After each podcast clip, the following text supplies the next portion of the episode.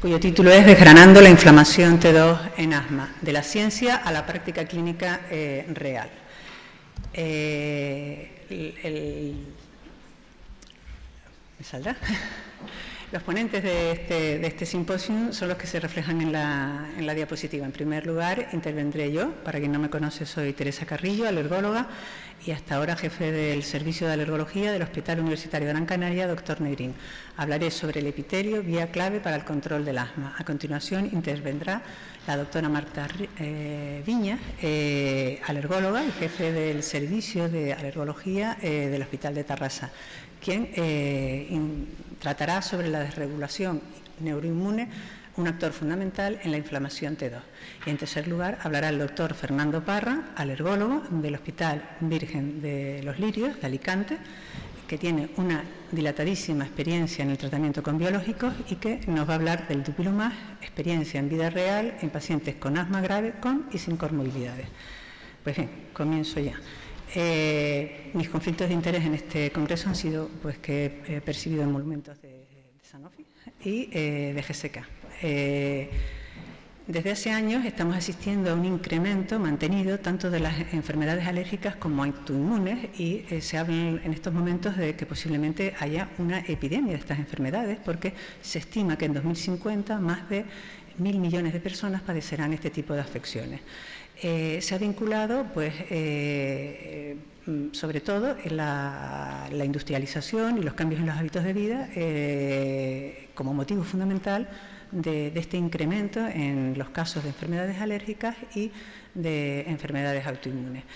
El epitelio, tanto de la vía respiratoria como de otros órganos, tiene un papel muy importante eh, para controlar la inflamación y también para eh, impedir el desarrollo de enfermedades. En el caso concreto de la vía aérea, eh, tiene un papel clave, puesto que eh, continuamente estamos inhalando aire y eh, el aire que respiramos pues, tiene muchísimos contaminantes, tiene microorganismos y tiene también alergenos. Y eso hay que limpiarlo y si penetra en la vía aérea pues puede dañarse. Si el epitelio no funciona, pues ya tenemos un problema.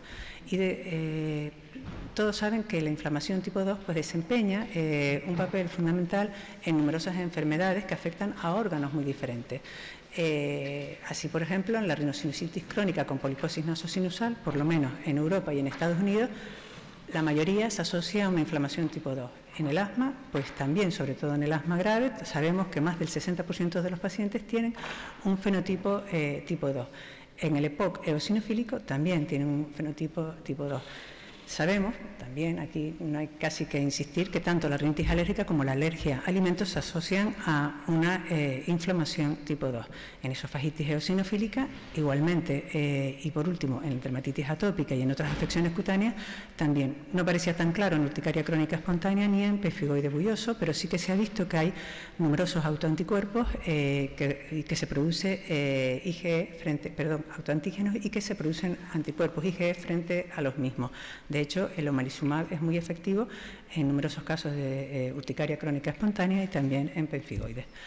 Bueno, pues ¿cuáles son las citocinas claves en la inflamación? Pues eh, además de la IL-5, también la IL-4 y la IL-13. Nos vamos a centrar en estas dos últimas que eh, cuando interaccionan con el receptor específico, pues pueden producir numerosos efectos, los que ven en la, en la diapositiva. Básicamente, disfunción de la barrera IO remodelado, de la barrera epitelial, eh, neuroinmune eh, que se traduce en prurito, en tos, disfagia y pérdida de olfato, hipercontractilidad del músculo liso, aumenta la contractilidad y eh, la cantidad de músculo liso, alteraciones en el microbioma, lo que lleva aparejado pues, eh, una disbiosis y con las consecuencias que ello implica en la regulación del sistema inmune, hiperproducción de moco y un moco más viscoso y favorecer el tráfico eh, de células al lugar de la lesión, así como producción de IgE.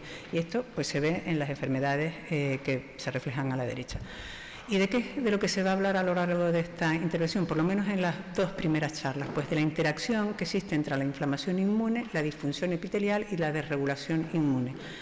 Esta interacción pues, va a potenciar la fisiopatología de las enfermedades inflamatorias. Si me, pregunta qué es cuál, me preguntan cuál es lo primero de todo, pues no les sabría responder. Seguramente la disfunción de la barrera y a lo mejor provocada por una eh, inflamación tipo 2.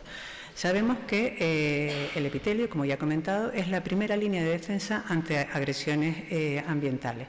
Cuando se produce una inflamación tipo 2, si esta se cronifica, pues eh, se altera la función protectora de la barrera epitelial, ya sea a nivel cutáneo, a nivel gastrointestinal, a nivel de la vía aérea superior o de la vía aérea inferior, de tal manera que la inflamación tipo 2 crónica altera la función de la barrera por una respuesta inmunitaria excesiva.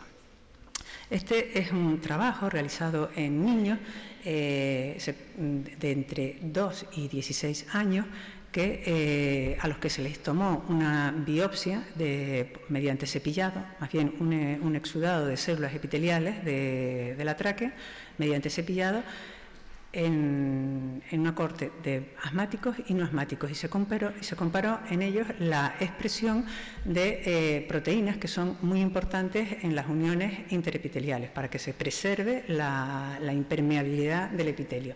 Las eh, proteínas eh, que se estudiaron fueron la claudina 1, ocludina y la sonola ocluden.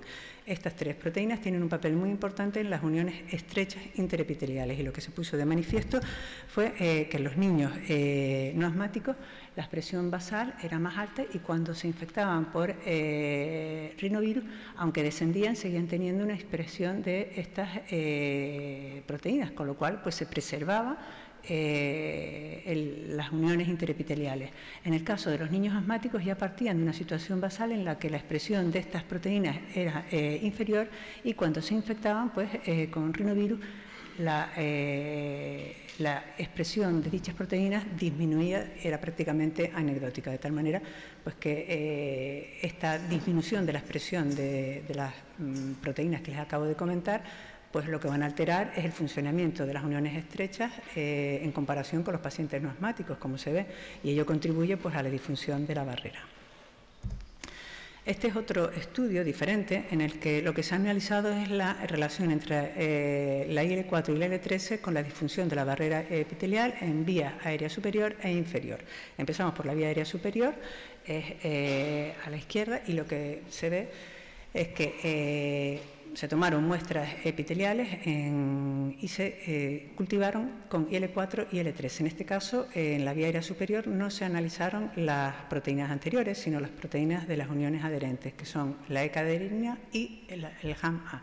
Y se vio que la exposición a IL4 y a IL13 disminuía significativamente en pacientes asmáticos la expresión de HAM1 y la E-caderina pues, producía eh, no tan intensamente, pero también una disminución. En vía aérea eh, inferior hay a la izquierda un estudio realizado con humanos y a la derecha eh, un modelo in vivo en ratón.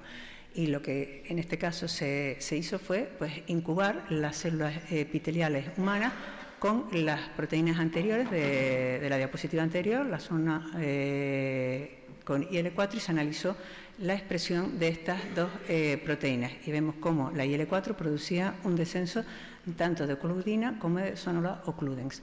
Con IL-13 en un modelo en vivo en ratón, pues lo que se obtuvo es una disminución significativa de ocludina y una disminución también importante de la sonola occludens. Eh, en definitiva, la IL-4 y IL-13 contribuyen a la disfunción de la barrera epitelial y nasosinusal mediante alteración de las uniones epiteliales, lo que aumenta, en definitiva, la permeabilidad de la vía aérea. Esta es una diapositiva que casi no hay que explicarla, pero bueno, mm, hay grandes diferencias entre una vía respiratoria normal y una vía respiratoria en un paciente con asma grave. Hay un gran engrosamiento de la membrana basal, fibrosis subepitelial y depósito de colágeno. Junto hay una hipertrofia del músculo liso, un infiltrado celular, hiperplasia de las células caliciformes, disfunción de la barrera epitelial y todo ello lo que está contribuyendo es a una obstrucción de la vía respiratoria y a un deterioro franco de la eh, función pulmonar. Eh, se sabe que el, engrosamiento de la membrana basal epitelial pues, contribuye o es una parte importante del proceso de remodelado en el asma. Y este engrosamiento eh, epitelial se produce por un aumento del depósito de las proteínas de la matriz extracelular, fundamentalmente colágeno 1 y 3, fibronectina y también periostina, entre otros. Pues bien, los componentes eh, son producidos, entre otras células, pero fundamentalmente por los fibroblastos activados y cuando se acumulan se produce la fibrosis subepitelial. Y este remodelado está asociado a una obstrucción a la vía aérea.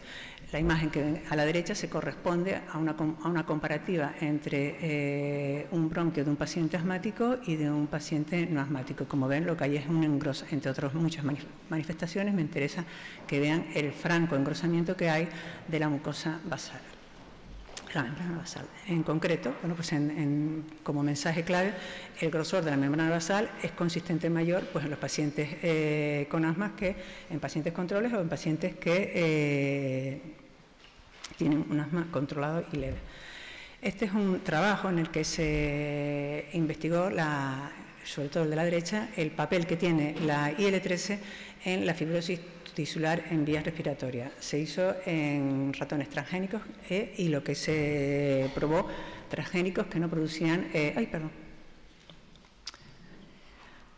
que no producían eh, IL-13 y cuando se, les administraba IL-13 había un aumento en la producción de, colágeno, que como ya comenté con anterioridad es una de las proteínas de la matriz extracelular. Y cuando a la IL-13 se le añadía un, antagonista del factor transformador del crecimiento beta, que es fundamental para que la IL-13 estimule el fibroblasto y produzca eh, colágeno, pues esto se normalizaba. Esto es un, por lo menos eh, en, un modelo experimental lo que pone de manifiesto es que la IL-13 eh, produce o está relacionada con la producción de colágeno en la vía aérea de los mm, ratones.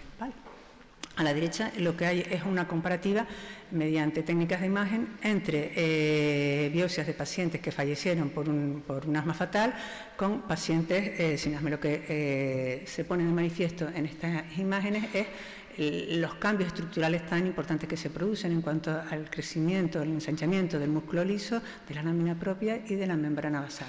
El epitelio eh, aquí es normal, eh, por supuesto el, músculo liso también es mucho más discreto y la lámina propia, en comparación con los pacientes que habían fallecido por asma.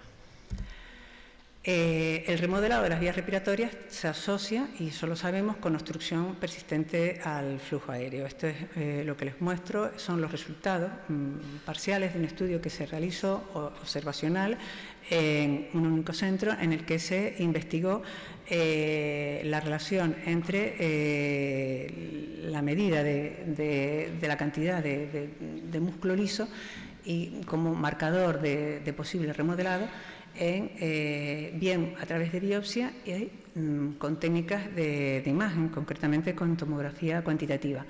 Eh, y también se comparó con la función respiratoria. Y lo que se vio es, mm, en definitiva, que a mayor cantidad de músculo liso, eh, pues peor función respiratoria, fundamentalmente del post-broncodilatador. Los sujetos eh, con limitación persistente al flujo aéreo tenían mayor cantidad de músculo liso en las vías respiratorias y el porcentaje del VEM post-broncodilatador se correlacionaba de forma inversa, es decir, a mayor eh, a menor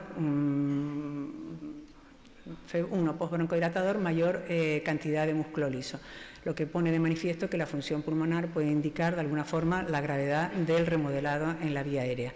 Y se estima que aproximadamente el 15% de los pacientes con asma tienen una limitación persistente al flujo del aire, con una mayor prevalencia en las formas más graves de la enfermedad. ¿Y qué ocurre a nivel del transcriptoma? Bueno, pues eh, también hay algunas eh, situaciones eh, o, aspectos que merecen la pena reseñar. la firma transcriptómica de inflamación tipo 2, ni más ni menos que la expresión de ARN, de moléculas de ARN de genes que se han activado, pues está muy aumentada en pacientes que tienen enfermedades en las que hemos hablado que tienen inflamación tipo 2. Y así, eh, si comparamos con los controles, a la, perdón, a la derecha los genes eh, que se han estudiado y vemos cómo en dermatitis atópica, en comparación con el control, hay una mayor eh, expresión de, de RNA de los genes implicados algo parecido sucede también en el asma versus el control, en pacientes con poliposis nasosinusal en comparación con las muestras controles y por supuesto también en esofagitis eosinofílica en comparación con controles. Esto así a nivel general. Y ya para terminar, en este trabajo, que es un estudio experimental realizado en ratones, se, eh, utilizaron ratones que se sensibilizaron a ácaros del polvo y a continuación eh, se les administró eh, como tratamiento o bien anti-LR4, o sea, dupilumab, o un anti-L5 o dos tipos de IgG y se evaluó cuál era la respuesta a estos tratamientos. Así, a, grandes rasgos, eh, la, exposición a ácaros del polvo producía una expresión de eh, numerosos genes, en torno a 800, y eh, el tratamiento con anti-L4 inhibía en torno a 220 y con el anti-L5 un poco menos sí que había eh, genes que eran comunes a la inhibición mm, con anti-L4 y anti-L5 y solamente había uno de anti-L5 que no eh, coincidía con lo que había inhibido el anti-L4. En esta imagen ven cómo, pues, por supuesto, la IgG no tenía ningún efecto sobre la expresión eh, ni tampoco la IgG1. Y sí que había en los ocho genes que he comentado pues, una inhibición importante con la anti-L con, los anticuerpos frente a la cadena alfa del receptor, eh, 4 alfa del receptor tanto común para la IL4 como para la IL13 y también con la anti-L5. También había una inhibición importante. Puesto ya en una eh, imagen más grande, pues eh, se eh, evidencia algo similar. O sea que la anti-L4 producía una reducción sustancial en el transcriptoma, es decir, en la expresión del ARN de numerosos genes y que eh, la anti-L5 también producía reducción, pero no tan significativa como la anti-L4. De tal manera que en este estudio experimental hecho en ratones, que no es extrapolable absolutamente a humanos, hay que tenerlo en cuenta, pues se ha identificado que los genes afectados por el bloqueo de la IL4 R-alfa frente a, la, anti-L5 eh, en la inflamación pulmonar inducida por, eh, por, ácaros del polvo, de tal manera que el bloqueo de L4 normaliza un mayor número de eh, cambios genéticos en comparación con, la, con el bloqueo de la IL5. Bueno, ¿y hacia dónde están, vamos caminando una vez que hemos hablado de, la importancia que tiene el remodelado y el deterioro de la función pulmonar? Bueno, pues hay dos trabajos en marcha muy interesantes, de los cuales todavía no se tienen los resultados definitivos. El primero es un ensayo clínico, el Vestige, en el que se está analizando el papel que tiene el dupilumab en el remodelado de la vía aérea. Y el segundo es el ensayo clínico Atlas, en el que eh, a mí me parece casi más interesante porque es la prevención, si eh, el biológico, el dupilumab, eh, previene el remodelado de las vías respiratorias y preserva la función pulmonar a largo plazo eh, en pacientes con asma. Y eso es todo. Gracias por su atención.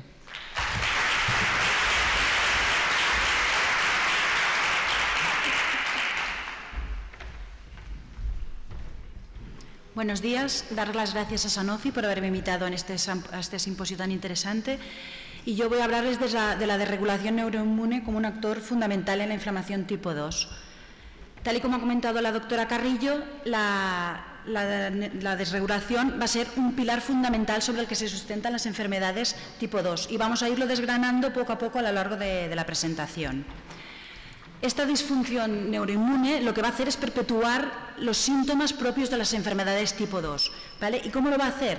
Pues esto es muy fácil. Las neuronas sensoriales disponen de unos neuropéptidos que liberan y esto nos va a activar las células típicas de la inflamatorias como el eosinófilo, el macrófago, etcétera, que nos van a liberar los mediadores inflamatorios que conocemos todo, como la interleuquina 4, la 13, la 5, y además estas neuronas sensoriales tienen aquí estos receptores para estos mediadores inflamatorios, con lo cual lo que vamos a hacer es crear un círculo vicioso que nos va a provocar todos estos síntomas que ya he comentado en la presentación anterior.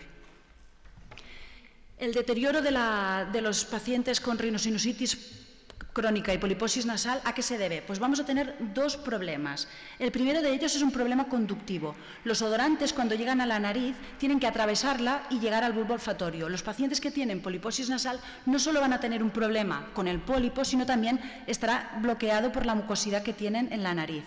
Y el otro problema que vamos a tener es un problema sensorial. Vamos a tener un problema aquí en el bulbo olfatorio de manera que la señal que tendría que llegar de los odorantes al cerebro estará como bloqueada. Y esta franja de aquí, este problema, vamos a irlo ahora viendo poco a poco. En este trabajo se, intentó recrear en ratones un patrón inflamatorio de manera que se sensibilizó a los ratones con, eh, ácaros del polvo y después de 22 semanas miraron a ver qué pasaba. Pues si se fijan aquí, se vio que si comparamos los, ratones control comparados con los ratones que estaban sensibilizados a los ácaros del polvo, vemos una disminución del número de, las neuronas, ¿vale? vemos aquí menos cantidad de neuronas, a la vez que se incrementan los marcadores inflamatorios tipo 2, como la interleuquina 4, 13 o 5, y además se asocia a una infiltración de osinófilos y de mastocitos, con lo cual esto nos llevaría a, afirmar que la inflamación crónica puede inhibir la neurogénesis olfativa, pero además hace que la mucosa olfativa sea menos capaz de recuperarse cuando tenemos una lesión. En modelos humanos, ¿vale? a través de la, que se, obtuvieron muestras de, epitelio olfativo, pero a través de, de, cirugías endonasales, vemos que si comparamos pacientes con rinosinusitis crónica versus... Ay, perdón, me he equivocado perdón, perdón, no, sí. Si comparamos pacientes con rinosinusitis crónica frente a los controles, hay una reducción en el número de neuronas, pero a la vez hay un, incremento de células basales que no llegan a diferenciarse, ¿vale? Con lo cual confirmamos lo que hemos visto en el modelo Muriro anterior. Hay un problema en la neurogénesis y cuando hay lesiones no podemos regenerar estas neuronas. Este otro trabajo, que es muy interesante, vamos a ver si podemos averiguar quién es el responsable de esta pérdida de olfato, tanto, en este caso es un modelo murino, pero que nos podría explicar el modelo humano. Lo que se hace aquí es, cogemos varios grupos de, ratones y se les van inyectando, instilando vía nasal, primero suero fisiológico, otros se les instilaba interleuquina 4, interleuquina 13 e interleuquina 4 más 13 cada día, ¿de acuerdo? Entonces, ¿Qué hacemos? Miramos cuánto tiempo tardan estos ratones en reconocer un alimento que estaba escondido. A partir del día 3, si se fijan aquí, vemos que ya los ratones que, estaban, que habían sido instilados con interleuquina 4 tardan mucho más en reconocer el alimento que los otros grupos de ratones. Y el 5 día es ya cuando vemos la diferencia máxima. Aquí, cuando está la interleuquina 13 asociada, hay más, pero la responsable del problema del bloqueo de las neuronas y, por lo tanto, la pérdida de olfato va a ser la interleuquina 4. Por lo tanto, directamente podemos afirmar que la interleuquina 4 nos bloquea las neuronas olfatorias y nos produce una pérdida de olfato. Pero si queremos ir un poquito más allá y ver qué ocurre, el quinto día a estos ratones se les extraía una muestra de bulbo olfatorio de, epitelio y, vamos a estudiar el transcriptoma y el proteoma. ¿Qué ocurre tal y como ha comentado antes la doctora Carrillo, en los datos que nos analizan el transcriptoma. Pues si se fijan aquí, esto sería el patrón de, ratones control, los, los, ratones que sobreexpresan la interleuquina 4 muestran un patrón transcriptómico mucho más exagerado, ¿vale? lo tienen muchísimo más activado que los controles. Y si profundizamos en las diferentes vías de señalización, o sea, nos vamos a las proteínas que nos van a, desregular esta vía olfativa, la interleuquina 4 sola y asociada a la 13 son los que van a activar todas las diferentes vías. ¿vale? En cambio, la 13 sola tan solo interviene en tres vías. De manera que estaríamos hablando que sí que realmente la interleuquina 4 sola o con la 13 va a ser la responsable de esta pérdida de, olfato. ¿Y esto qué ocurre? Tenemos que pensar que dupilumab es, es el tratamiento al bloquear interleuquina 4 y 13 es el motivo por el cual los pacientes recuperan el olfato? Pues yo creo que podemos decir que sí. En este trabajo, encabezado por el doctor Mullol, lo que hicieron fue tratar a unos 700 y pico pacientes, 438 de ellos con dupilumab, y a través de diarios de síntomas que se hacían cada día, a partir del tercer día ya se veía que los pacientes con dupilumab mejoraban la escala de síntomas comparado con placebo. Y esto se mantiene a los 28 días. Aquí tenemos el sinus, que sería la recogida a las 24 semanas, e incluso pasadas 52.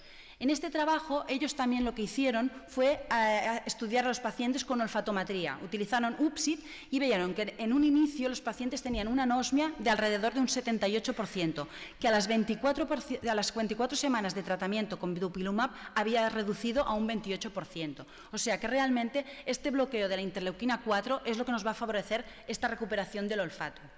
Y como en realidad una imagen vale más que mil palabras, nosotros disponemos en nuestro servicio de una unidad de olfato y vamos a presentar un caso clínico para poner más o menos como para dar evidencia de toda esta teoría que les he contado a nivel murino, que en vida real sí que se sucede. Presentamos un señor de 51 años, Eduardo, que vino en 2010 a nuestro servicio. Él inicialmente era un, asmático bronquial que se trató con inmunoterapia a ácaros, pero tenía una mala respuesta. En aquella época todavía no, mirábamos la biología molecular, luego vimos que estaba sensibilizado a tropomiosina, eh, atribuimos que no respondía a, la vacuna de ácaros por esto y se le paró. En 2012 el señor empieza a tener muy mala respuesta en el asma de mala evolución y el único biológico que disponíamos en aquel momento fue omalizumab. Le empezamos el omalizumab, que nos mejoró el asma, pero concomitantemente el señor empezó a tener problemas de olfato y de obstrucción nasal, por lo cual lo remitimos a otorrino de nuestro servicio y les diagnosticaron una, una crónica con poliposis nasal, tal como ven aquí en las imágenes de, su TAC. En 2013 ya le hicieron una primera cirugía, tras la cual el paciente mejoró mucho de la obstrucción y del olfato. El asma fue evolucionando bien, el señor se encontraba bien, es un paciente peculiar y en el momento en que él se encontró mejor decidió que parábamos el omalizumab porque estaba estupendo. Pero ¿qué pasó? En 2016 vuelve a notar obstrucción nasal, se le vuelve a hacer una segunda cirugía. En, en, el 17 otra tercera cirugía y aquí el señor ya no respira nada, tiene mucha obstrucción y estaba bastante desesperado. Pero era muy reacio a probar otros biológicos porque no, no le gusta hacer tratamientos. En el estudio que le hicimos, muchos de ellos, pero aquí pongo un ejemplo del, de noviembre del 2021, tenía una CT de 12, un óxido nítrico de 85, una espirometría que estaba más o menos bien. No, ha sido un paciente que haya reflejado malas espirometrías en general. Y una eosinofilia de, de 370 por milímetro cúbico. Después de convencerlo mucho, conseguimos que en junio de 22 accediera a ponerse dupilumab le pusimos una, carga con dos jeringas de 300 y luego cada 15 días, y en julio, un mes después del dupilumab, el ACT había, había recuperado a 25, el óxido nítrico había bajado a 12, había cierta mejora de la función pulmonar y el señor estaba bastante encantado. Entonces, nosotros tenemos la unidad de olfato, para los que no lo conozcan, todos los pacientes que tenemos en tratamiento biológico les hacemos el siguiente estudio. En, primer en primero de todo hacemos una escala visual analógica, donde el cero es que tienen el olfato completamente conservado y el 10 es una máxima pérdida, no huelen nada. Lo mismo pasamos para el gusto. Esto es la, olfatometría que utilizamos nosotros, que es la BOT8. La BOT8 son las siglas Barcelona Olfatory Test, que es una olfatometría que está, validada para nuestra población, que nos permite no solo ver la detección de si los pacientes huelen o no, podemos estudiar también la memoria, el umbral y hacemos también una gustometría química. A todos los pacientes con poliposis nasales pasamos el cuestionario SNOT y este otro cuestionario, que es un cuestionario de calidad, que valida la calidad de vida en pacientes con disfunción del olfato, que también está validado. ¿De acuerdo? Entonces, si nos fijamos en la evolución de nuestro paciente, antes de que empezáramos ya a plantear la posibilidad de ponerle un biológico, le hicimos una primera olfatometría. Tal como ven aquí ustedes, él detecta un 75%, o sea, algo sí que llega a oler, pero tiene un umbral de un 1. La, concentración 1 es la máxima de todas ellas y va del 1 al 6, ¿de acuerdo? Entonces, olía, pero necesitaba mucha concentración del rosa que utilizamos para poder decir que olía algo. La memoria es si le recordaba algo, era del 0, cuando hablamos de identificación espontánea es, por ejemplo, cuando tú le preguntas, ¿te recuerda alguna cosa? Pues él decía, a mí no me recuerda nada porque apenas olía. Y la identificación forzada, nosotros le damos cuatro opciones, de las, de las cuales él tiene que escoger una de ellas. Y aquí tenía un 50%. El, el gusto no estaba alterado, y los cuestionarios de calidad de vida, a pesar de que es un paciente que minimiza mucho los síntomas, porque lo que, les he comentado no quiere ponerse tratamientos, tenía ya una, una calidad de vida de 18, el SNOT de un 25 y la EVA de olfato nos la marcó de 10, o sea que estaba realmente mal desde ese punto de vista. A la control de los seis meses, para no alargarme, todos estos parámetros mejoran, pero ya en la última que le hemos hecho este verano, si se fijan, la detección ya, está al 100%, sí que hemos recuperado la memoria, la, identificación forzada tal vez es la que, normalmente es la que cuesta más, ha subido, pero sí que la, espontánea, perdón, pero la forzada sí que estamos prácticamente a la normalidad. Y el umbral ha subido de 1 a 3. En cuanto a los cuestionarios de calidad de vida, el paciente está impecable. O sea, nos ha contestado que ahora está súper bien y a modo de curiosidad, ahora lo que le molesta es que toda la vida ha compartido un despacho con tres señoras que se ve que se perfuman muy bien y que nunca le había molestado y ahora se siente como que no puede resistirlo. Pero todas, estamos todos muy contentos y el paciente evoluciona favorablemente. Muchísimas gracias.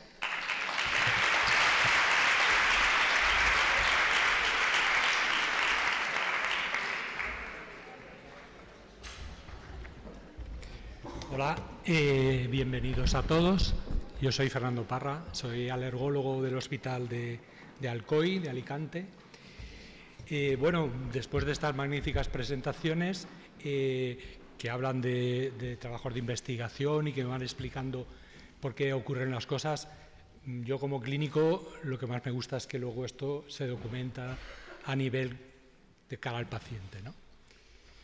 Bueno, pues yo os voy a contar la experiencia que tengo con, con Dupilumab en vida real en pacientes con asma grave con y sin comorbilidades T2. Estos son mis conflictos de interés. Y bueno, el objetivo principal de este estudio observacional abierto realizado en nuestro hospital es evaluar en vida real los efectos terapéuticos de DUPI en 22 pacientes con asma grave alérgico y no alérgico con y sin comorbilidades T2. Los resultados que os voy a mostrar se presentaron en la reunión que tuvimos en marzo con, los alergólogos portugueses en Madrid. Y como aquí pone, evidentemente, esto es un estudio abierto y desde que se hizo entonces, pues han pasado seis meses y los datos he, seguido recopilándolos, pero eh, las proporciones de todo lo que os voy a enseñar la verdad es que se modifican muy poco. En este momento tengo 30 pacientes, ¿de acuerdo? Vale. Eh, con, esta intención eh, analizamos los siguientes parámetros eh, antes de recibir tratamiento, que denominamos basal, a los 15, en el primero, tercero, sexto, noveno, doceavo y a los 18 meses de iniciar el tratamiento.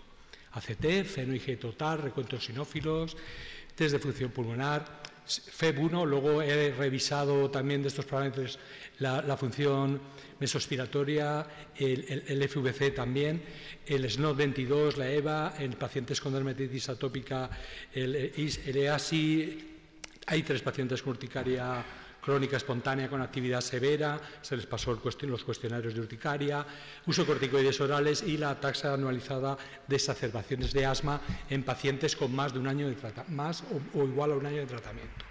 Aquí tenemos la, tabla de los 22 pacientes, os comento, ahora son 30, 14 mujeres, 8 varones, con una edad media de 41 y medio, todos con asma grave no controlado, la mitad alérgico, la otra mitad no, 12 con rinosinositis crónica con poliposis nasal, 5 eh, con dermatitis atópica grave, 5 eh, con enfermedad respiratoria exacerbada por AINES, 3 con urticaria cónica espontánea con actividad severa. De los 22 pacientes, 10 estaban con corticoides orales por el asma y o, sea, o además urticaria o dermatitis atópica, que coincidían las, eh, las dos comorbilidades en algunos pacientes. Eh, nueve pacientes no habían recibido ningún monoclonal, eran bionaives, eh, trece habían, recibido monoclonales previos. Eh, lo de los monoclonales también va un poco asociado al orden de aparición, evidentemente. Entonces, hay seis que el tratamiento anterior a iniciar DUPI era Benra, dos estaban con MEPO y, uno con, y cuatro con OMA. Y había una paciente que llevaba simultáneamente OMA, eh, por el asma grave y urticaria crónica espondaria y le añadimos mepolizumab en un intento de mejorar su rinosinusitis crónica con poliposis nasal.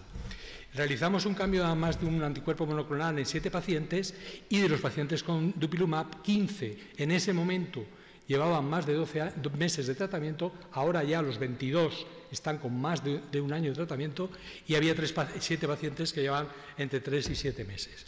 Aquí vamos a ver los cuestionarios de la ACT, vamos a ver en la primera, en la columna de la izquierda, los pacientes que llevaban biológico previo, vemos de un ACT de 12.3 con omalizumab o anti, un anti-L5 eh, subió a 17.6.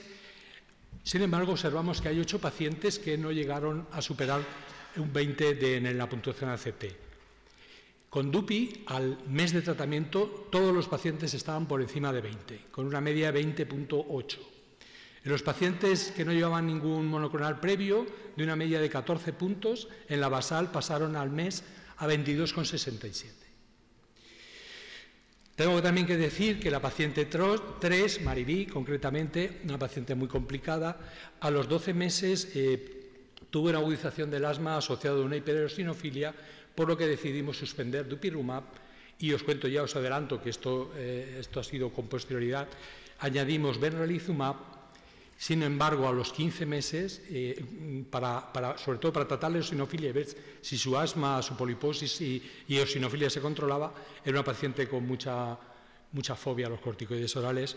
Y a los 15 meses tuvimos que añadir dupilumab, con lo cual hasta hace muy poco, bueno, hasta, hasta, hasta antes de ayer, sigue con los dos monoclonales simultáneamente, Verra y dupilumab. Y aquí tenemos la paciente número uno, Doha concretamente, que presentó una pérdida de control del asma que luego, como luego explicaré, asociado a un aumento del intervalo de administración de las dosis de dupilumab al año de tratamiento. En cuanto al feno, vemos con una media de 123 puntos, a los 15 días se reduce en un 50% y ese descenso se va prolongando a lo largo del tiempo, al mes es del 65, como veis aquí 78 de disminución y al año está en un 82% de disminución respecto, la media respecto a la previa basal, que es al inicio de tratamiento. Bueno, los eosinófilos. Bueno, vamos a ver aquí cómo, eh, cómo varía la cifra de eosinófilos. Esto está documentado ya, hay algunos pacientes que desarrollan una eosinofilia y a los que hay que estar atentos. En el grupo con anti-L5 vemos cómo de, 757 eosinófilos medios, con anti-L5 bajan un 97%, prácticamente se quedan en nada, tanto con OMA como con Benra, más con Benra, obviamente. Al mes, eh, a los tres meses de iniciar DUPI se produce, perdón, se produce un aumento, o sea, vuelven a la cifra basal, ¿vale? Prácticamente, y sí que a los seis meses se produce un aumento de eosinófilos a expensas sobre todo de, eh, cuatro pacientes, en, estos pacientes con anti-L5 previo. Que vemos aquí el paciente concretamente número 10 llegó a 3.600 eosinófilos a los seis meses. Hay otros dos pacientes que tienen una sinofilia, hiperosinofilia moderada, como son el 3, la paciente 3, que es la, la Mari que os comenté, y el paciente 8 y la paciente 6 también presentó, luego os comentaré una serie de problemillas. En los pacientes con, eh, que recibieron anti-IG previo o BioNAIF, vemos como la... Eh, bueno, este es, perdón, es la, paciente 3 cuando suspendemos el, DUPI. En los pacientes con anti-G previo y BioNAIF vemos como a los tres meses se produce el aumento de eosinófilos de un 23% y luego van descendiendo, exceptuando la paciente número 4, en la que a los nueve meses presentó una hiperosinofilia moderada. En cuanto a la IG total, vemos de una IG total media de 437, vemos cómo se va produciendo un descenso progresivo en el tiempo, a los tres meses es del 57% y al año del tratamiento es de un 85%. También comentar en esta diapositiva que también estudié las IG específicas en los pacientes con alergia y el tanto de descenso era prácticamente el mismo en paciente alérgico cuando comparamos antes y después a un determinado alergeno de una reducción de un 85% de su IG específica. En cuanto a la función pulmonar, vemos que de una basal de 2.700, a los tres meses se produce un aumento de 200 mililitros, a los seis meses es 282 y los pacientes que, estaban, que han seguido tratamiento durante un año en ese momento, el FEB1 aumentó en 354 mililitros. Y bueno, vamos a documentar esto con casos ya de reales, o sea, con espirometrías de pacientes. Aquí tenemos al paciente 2, vemos como a los seis meses tiene un aumento del FEB1 de 560 mililitros, desde, junio del 22 a octubre del 22 aumenta otros 470 mililitros, con lo cual esta paciente ha aumentado un litro desde que se inició Dupilumab en, en diciembre hasta octubre del año pasado. Aquí tenemos otro paciente con una variación de tres meses, la espinometría en marzo del año pasado, en, junio del año pasado, con una mejoría de 520 mililitros. Y aquí la última paciente, que, de los más tardíos que incluimos, esta paciente mejoró en 15 días, 15 días, ingresó por una crisis de asma grave y, estando ingresada empezamos a ponerle el DUPI. Esto, bueno, ha habido un pequeño error. Esta paciente mejoró 790 mililitros. Esta paciente partía de un feno de 114 y a los 15 días le había bajado a 16. Aquí también evaluamos el SNOT 22, Partimos de un basal en los pacientes con rinosinusitis crónica, por supuesto, partimos de 62 puntos y vemos cómo se va produciendo una reducción progresiva a lo largo del tiempo que empieza a los 15 días con un descenso del 43% y al año del 83%. En cuanto a una escala visual analógica del olfato, de 9,75 se produce una reducción a 3,1 a los seis meses de tratamiento. Y vamos a ver TACs, ¿vale? Los voy a poner porque es que esto Vamos, a mí me impresiona.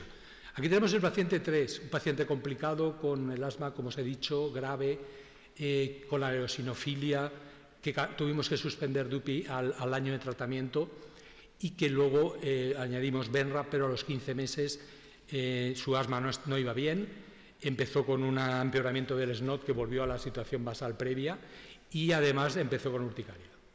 Todo. Vemos aquí cómo eh, esa ocupación desde los senos, de sobre todo el seno maxilar derecho, a los tres meses de tratamiento con DUPI se va liberando, las celdillas etmoidales también. Aquí tenemos el paciente número 6, este paciente también nos hizo una hiperosinofilia leve, moderada, ¿vale? Y vemos cómo en, tres meses, vemos cómo se, se van despejando los senos maxilares, las celdillas etmoidales, los pólipos nasales, y aquí, como dato anecdótico, pues esta paciente, después de una cirugía, como vemos en la diapositiva de, la izquierda, eh, durante la cirugía le hicieron una perforación de, la órbita, con lo cual tuvimos el, eh, el miedo que a los tres meses, con esta diapositiva que vemos en la que desaparece la poliposis del seno, pudiese prolapsarse el músculo, los músculos perioculares y pudiese tener un prolapso que le pudiese alterar el,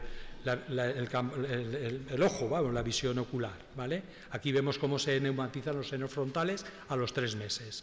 Aquí tenemos el paciente 8, otro paciente con, hiperosinofilia. Vemos cómo a los dos meses de tratamiento cómo se liberan las celdillas etmoidales, el seno maxilar ambos senos maxilares, ¿vale? Aquí tenemos el paciente 10, otro de los pacientes con hiperosinofilia. Vemos la respuesta en cinco meses de tratamiento con DUPI, cómo se va liberando eh, los senos. Y aquí, por último, el paciente 14, donde se ve la ocupación de las celdillas etmoidales, cómo, cómo se liberan, y de los senos maxilares. Bueno, perdón, faltaba este, el último paciente 16, más de lo mismo, como en cuestión desde el mayo, junio, julio, en tres meses se produce una liberación de los, senos maxilares, celdillas etmoidales, bueno, más de lo mismo. Bueno, como tabla de resumen, aquí vamos a analizar los cambios que se produjeron en las variables analizadas. Vemos que el ACT de 13 al mes de tratamiento aumentó un 9.7% en todos los pacientes. El feno de 123 al mes de evaluación había disminuido prácticamente en un 80, en 80 partes por billón. El recuento sinófilos de 577 perdón, eh, eh, aumentó en 235 células a los seis meses con un aumento de un 41% en, como, en todos los pacientes como media global. La IG total de 437 a los seis meses bajó a, eh, bajó a 110, con un descenso del 75%. El FEB1 a los seis meses había aumentado en 282 mililitros. Los corticoides que tomaban los pacientes de una media de 0,45 había disminuido a 0.035, lo que significa una reducción de corticoides del 91%, como, como, global en todos los pacientes. La tasa anualizada de exacerbaciones bajó de 1 a 0.15, el SNOT a los tres meses de 62 a 12, el, EASI de 26 a 0.4 y el UA7 en los tres pacientes con urticaria crónica espontánea de 18 bajó a 2. Bueno, nuestra experiencia, Dupilumab ha sido rápido y eficaz en el control del asma grave en 21 de los dos pacientes. En 13 pacientes de tratamiento previo con anti-L5 o anti-IgE decidimos cambiar a DUPI por falta de respuesta o respuesta insatisfactoria del asma grave y o de la rinosinusitis crónica con poliposis nasal. En los otros nueve pacientes, Dupilumab ha sido nuestra primera opción en el tratamiento del asma grave asociado o no con rinosinusitis crónica con poliposis y o dermatitis atópica grave. En los 12 pacientes con rinosinusitis crónica con, con poliposis nasal los resultados han sido espectaculares. Hemos observado que los pacientes experimentan una primera fase de descarga de mucosidad que se acompaña de una disminución progresiva de obstrucción nasal y una recuperación del olfato mediante la percepción de disosmia. Los cinco pacientes con dermatitis grave atópica grave han mejorado significativamente en las escalas de gravedad de la dermatitis atópica y de los tres pacientes con urticaria con actividad severa, dos mejoraron su puntuación de lunas al, quedar libres de hasta quedar libres de urticaria y la paciente 3 mantiene el control total de su urticaria al cambiar OMA por DUPI. Una paciente presentó una agudización, presentó una pérdida de control al asma inicial DUPISEN relacionado con haber aumentado el intervalo de administración de dosis de dos semanas a un mes. Ya llevaba un año de tratamiento y probamos a ver si esto era suficiente para la paciente, pero esta paciente se agudizó, perdió una pérdida de control. Y la paciente 3, Maribí, presentó una agudización del asma asociada a una hiperesinofilia a partir del sexto mes, motivo por el cual suspendimos DUPI el año de tratamiento. Iniciamos ben, benralizumab entonces, pero a los 15 meses tuvimos que añadir otra vez Dupilumab por mala evolución de la rinosinositis crónica, del asma y de surticaria crónica espontánea. En hiperosinofilia, la hiperosinofilia ocurrida en el 50% de los casos ha sido sintomática en, el 82% de estos casos Siete pacientes presentaron una presinofilia leve, transitoria a los tres meses y dos, una moderada a los seis meses. Y ha sido sintomática en dos pacientes. Concretamente, el, paciente 8, que presentó una, una cerulitis dolorosa en ambos tobillos, aquí tenéis la imagen, este paciente se presentó en la consulta y eh, eh, la verdad se presentó un viernes y hablé con el reumatólogo para ver qué le pasaba al hombre en el tobillo y le hizo una ecografía y me dijo que lo que tenía era una celulitis. No pudo hacer biopsia. Y la paciente 6, una clínica muy sugestiva de esofagitis que no se pudo confirmar porque cedió con corticoides a una pauta corta y con corticoides deglutidos, con lo cual a la señora ni se me ocurrió plantearle la posibilidad de una endoscopia con biopsia. En todo caso, en ambos casos, que aparecieron a los seis meses y reaparecieron a los 12, se resolvieron con un corticoides tópicos y una pauta corta de corticoides de 0,1 a 0,15 miligramos por kilo de peso y día y actualmente mantiene dupilumab. Coincidimos con otros estudios que la sinofilia asociada a dupilumab suele ser transitoria y no debe tener ninguna repercusión clínica. En nuestra serie los efectos observados los relacionamos con la hipersinofilia y consideramos muy importante revisar el histórico de sinófilos de cada paciente antes de iniciar dupilumab y realizar un encuentro periódico de eosinófilos en sangre periférica, especialmente en aquellos pacientes con más de 1.000 eosinófilos en su histórico. Los estudios hablan de 1.500. En la serie yo eh, me he quedado en 1.000. Bueno, esto es la experiencia mía, evidentemente. Y bueno, corroboramos la eficacia de DUPI en el tratamiento de enfermedades T2 por la disminución del feno que total, mejora de cuestionarios, el aumento de parámetros de función pulmonar, mejoría de TAX y la disminución de la tasa anualizada de desaceleraciones del asma. Nuestro estudio concluye que Dublumab es eficaz en el tratamiento de estas patologías T2 asociadas o no a comorbilidades y suponiendo un valor añadido en estas patologías. Bueno, esta es la foto de, de Alcoy, donde está mi hospital. Os invito si queréis venir alguna vez. Gracias.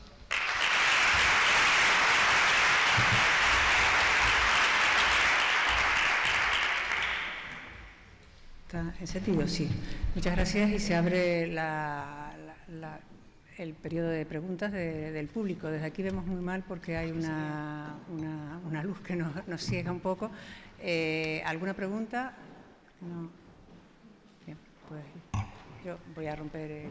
Fernando, ¿cada cuánto hace...? Perdona, Teresa. ¿Cada cuánto haces los recuentos de sinófilos? Pues mira, eh, dependiendo, dependiendo del histórico. en algunos pacientes lo he hecho hasta cada 15 días. Eh, yo en estos pacientes lo he puesto en la consulta.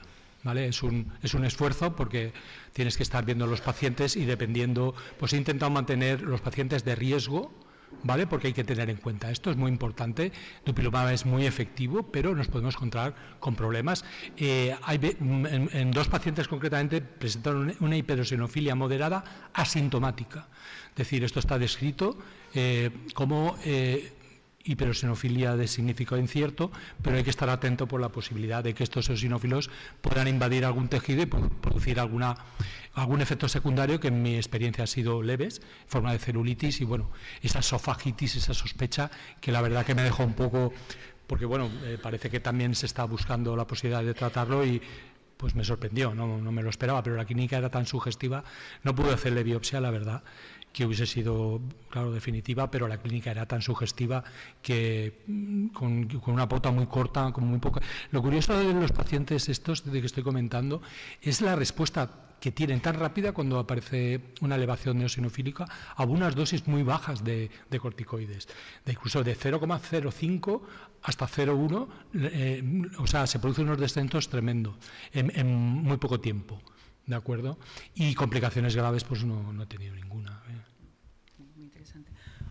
Otra duda, bueno, otra duda no, me gustaría que también que me, me, indicara, cuando has hecho un cambio de biológico de un anti 5 ¿no te has planteado para prevenir ese incremento de, de, los sinófilos poner transitoriamente pues, una dosis pequeña de, corticoides? No, me he esperado que ocurriese para ponerla. Quiero decir, yo de hecho en paciente concretamente número 10, eh, que, que, tuvo una sinofilia, este venía de, todos los biológicos anteriores, ya no le queda probar ninguno. Eh, Mm, me esperé y, le puse corticoides cuando llegó a los 3.200. El señor, la verdad es que no tenía ninguna focalidad, pero me dio respeto. Y le puse una pauta corta y enseguida se controlaron. Y en el seguimiento posterior mm, también hizo a los 12 meses un poquito, pero este no, no le puse corticoides. Solamente le puse a los que habían tenido manifestaciones clínicas, una pauta muy corta a muy bajas dosis. Hay que tener en cuenta que muchos de ellos venían con, corticoides, concretamente el paciente 8 y la paciente 6 llevaban corticoides orales. El paciente 8 tomaba los corticoides como, churros, o sea, eh, llevaba dos años tomando dosis de, dos prednisonas, 60 miligramos día, luego tomaba 30, aquello era, y el hombre se lo tomaba a demanda según se veía, tenía mal la nariz, se los, se los tomaba. Y entonces, claro, pues ya ponerle una pauta de 10 miligramos al día regular para luego reducir a, a 5 miligramos y, jugar un poco con eso, pues desde donde venía, de dos años con dosis de 30, incluso 60 miligramos al día, pues me pareció que, que, no iba a tener efecto. Y este paciente, de hecho, llegué a suspenderle los corticoides de forma definitiva. Me costó tres meses, pero a los tres meses se los quité. Los resultados son espectaculares en poliposis, desde luego. Al respecto de lo que estabais hablando, esos corticoides que le has puesto en pauta corta y, y a dosis bajas, a la larga, mm, ¿esa eosinofilia se ha mantenido baja o ha vuelto a subir con el tiempo? Vuelven a subir. O sea que tienes que tener muy controlado esos pacientes. Correcto. Hay un periodo de tiempo que, está por aclarar. Eh, los estudios dicen que es año y medio, otros que es un año. Quiero decir, han, vuelto a subir, pero nunca como las cifras tan, tan enormes. Y, esas pautas se han suspendido. Se han suspendido. inicialmente hacía controles en estos pacientes concretamente cada 15 días. Ahora los estoy espaciando según cómo van las cosas a un mes o, o incluso más. Incluso los análisis, muchas veces cuando vienen a consulta, mis propias enfermeras me sacan la analítica urgente y tengo los resultados en, media hora. o sea que tenerme de cara a prever la pauta hasta la siguiente administración. ¿Y si volvieran a subir a 3.000, por ejemplo, qué te plantearías? Mm. Buena pregunta. Eh, evidentemente, o sea, eh, vosotros habéis visto los tags.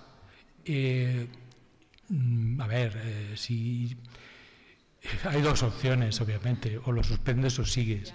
Eh, yo creo que importa, si, si, el paciente no tiene focalización, yo creo que, que muchas veces, como hemos oído muchas, aparecen hiperosinofilias de significado incierto, que, que, mientras no tenga repercusión, las puedes ir controlando y manteniendo. ¿De acuerdo? Claro, si, se si el paciente empieza a tener síntomas de algún tipo, pues habrá que suspender, dado que ya ha habido varias varios eh, episodios previos que han, cursado con clínica. Si no han cursado con clínica, yo de momento me, mantendría expectante. Si, el resultado de la mejoría acompañan todos los parámetros, ¿vale? Y si no, pues ¿qué vamos a hacer? Pues un antiosinófilo. Si no lo han llevado previamente. Ojo, porque estos pacientes vienen ya de una carga de biológicos del primero que salió, OMA, muchos de ellos, luego MEPO, luego BENRA, ahora DUPI, lo que... Como no hay mucha, no tenemos mucho seguimiento todavía, ¿no? Y tal, no sabemos en el futuro y tal, pero bueno, sí, puede ser una posibilidad, observarlos y ver qué, qué pasa. A una paciente le tuve que quitar el... eh, pero fue también porque la paciente quiso y se subía, era un, un aumento progresivo hasta 3.500 y ahí ya eh, la paciente, bueno, combinamos que no, que no podía seguir porque era un progresivo desde, de- venía de MEPO también la paciente. Empezó con 100 y se puso en 3.500. A ver, ya, ya sé que no es, que seguro que nos matarán los nuestros gerentes de hospitales, pero la opción de poner un DUPI y un antieosinófilo Uy. en estos pacientes, claro, lo que pasa es que no económicamente, a ver, yo esta paciente tuve la suerte que no me pusieron, pero es que esta paciente la conozco desde que llegué a mi hospital hace 30 Sí, años. sí, en ese caso concreto. Entonces quiero ¿no? decir, De- pues fui allí, les conté un poco tal Muy y bien. me lo autorizaron, ¿vale? Otra posibilidad en el tiempo que corren sería valorar un TC. Claro. Vale, ya que estamos en- en sacando nuevos medicamentos, eso ya hay que amoldarse. Sí, sí. Y los cambios a nivel de, de fosa nasal y de, de senos, increíble, ¿verdad? Y es- Es que es espectacular, es, Sí, es que es sí. como si le echasen lejía ahí a los pólipos. Yo es que... Muy de- en la serie que tengo ahora tengo 16 y los 16, los tags están controlados antes y después y son como los que he enseñado. Bien, muchas es gracias. increíble. Pues mira, ya prácticamente estamos terminando, pero quería hacerte una pregunta, Marta. Eh, en mi experiencia, lo que antes eh, nota el paciente es que recupera el olfato. Es la- la- y yo creo que es un, un- un- un mensaje que hay que transmitir porque realmente eh, yo no he tenido esa experiencia con otros biológicos. O sea, eh, el DUPI, si algo le caracteriza es que sobre la marcha eh, es que te llaman a las 48 horas. Sí, sí, porque correcto. gente que no tenía olfato te llaman. Nosotros tenemos, pero no tenemos tan documentado como tú, tenemos casi 70 pacientes en tratamiento con dupilumab, pero de ellos mm, con indicación exclusiva de asma en 53. El resto pues son mixtos de estos con dermatitis atópica, alergia a alimentos, etcétera, pero solo por asma. Y realmente eh, muchos de ellos son nuevos, otros vienen de otros biológicos y los que venían de otros biológicos lo que tienen o lo que les cambia la vida no es tanto la mejoría en la función respiratoria, en los síntomas bronquiales, sino es tengo olfato. Y me, dijo, me dijo uno, no sé si es una cosa buena porque en la guagua... ¡pah! Claro. Comentaba yo de nuestro paciente, que hasta el momento no se había percatado que las señoras que comparten despacho llevan perfume, pero sí que es cierto que este señor, cada vez que iba a hacer una celebración familiar, se tomaba una tanda de corticoides para poder ir a un restaurante y saborear la comida. Entonces, claro, teníamos pacientes también que son enólogos, que son perfumistas y realmente esto ya no solo a nivel personal y de, de riesgo, porque si tú en tu casa tienes un incendio tampoco hueles el, el humo, es toda la, sociabilidad que lleva el olfato como un sentido súper importante y realmente les cambia muchísimo y te- es lo primero que te hacen, porque este teníamos mucho miedo porque es realmente un señor muy, muy peculiar y si no lo conoces, o sea, no estoy exagerando nada, y llamó en cero coma, oye, qué huelo. Claro. Era como la prueba de fuego. Si este va bien, es que van a ir todos. Yo quería, añadir un comentario a mí. Concretamente me sorprendió la paciente número 6, la que tuvo la esofagitis, porque vino a la consulta y me dijo, es la primera vez que puedo respirar y comer al mismo tiempo. O sea, yo nunca se me había ocurrido que, claro, evidentemente, si tienes un chicle en la nariz, no puedes comer y respirar. ¿Alguna pregunta más del público? Que no se ve nada. Es que no, se- no vemos nada. No vemos. Pues para ajustarnos al, al horario concluimos la sesión. Gracias por su asistencia.